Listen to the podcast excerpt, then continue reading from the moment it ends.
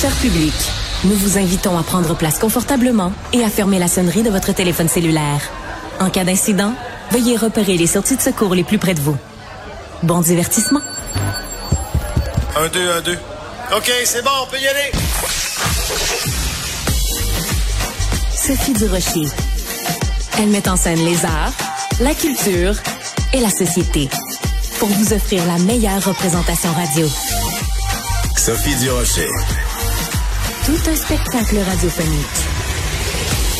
Bonjour tout le monde, j'espère que vous allez bien. Écoutez, vous vous souvenez de cette fameuse affaire Lisa Laflamme, Lisa Laflamme donc qui était euh, lectrice de nouvelles, qui était vraiment euh, en chef euh, du euh, en, en charge du bulletin de nouvelles de CTV News et elle a été mise à la porte plus tôt cette année. Et là, ça a été tout de suite les hauts cris. Les gens ont dit, elle a été mise à la porte parce qu'elle portait les cheveux blancs, elle a été mise à la porte parce qu'elle est plus vieille, elle a été mise à la porte parce que euh, c'est une femme. Donc, ces trois raisons-là avaient été évoquées à l'époque. Ces cheveux blancs, on avait dit que c'était un cas de sexisme et d'agisme.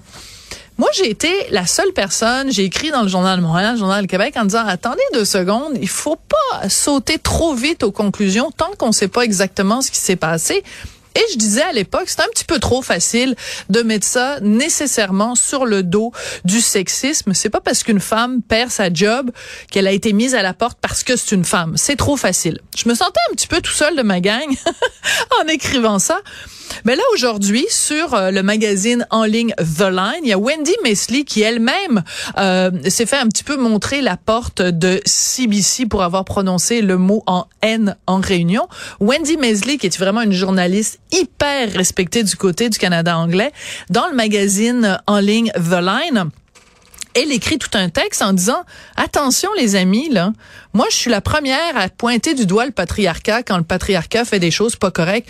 Mais dans le cas de Lisa Laflamme il y a sûrement beaucoup d'autres raisons qui ont fait qu'elle a été mise à la porte. Et euh, un des exemples qu'elle donne c'est qu'elle dit écoutez moi quand j'ai commencé dans le métier il y en avait pas de femmes qui étaient animatrices. Euh, il y en avait pas de femmes à l'écran. Il y en avait pas de, de femmes lectrices de nouvelles. Aujourd'hui on les compte. Il y en a vraiment on peut plus les compter. Il y en a Il y en a partout, partout, partout des femmes devant l'écran. Et la deuxième chose qu'elle dit, c'est dans beaucoup de postes de direction, pour ne pas dire dans la majorité des postes de rédaction, dans, de, de direction dans le domaine de l'information, sont des femmes, sont des femmes qui mènent.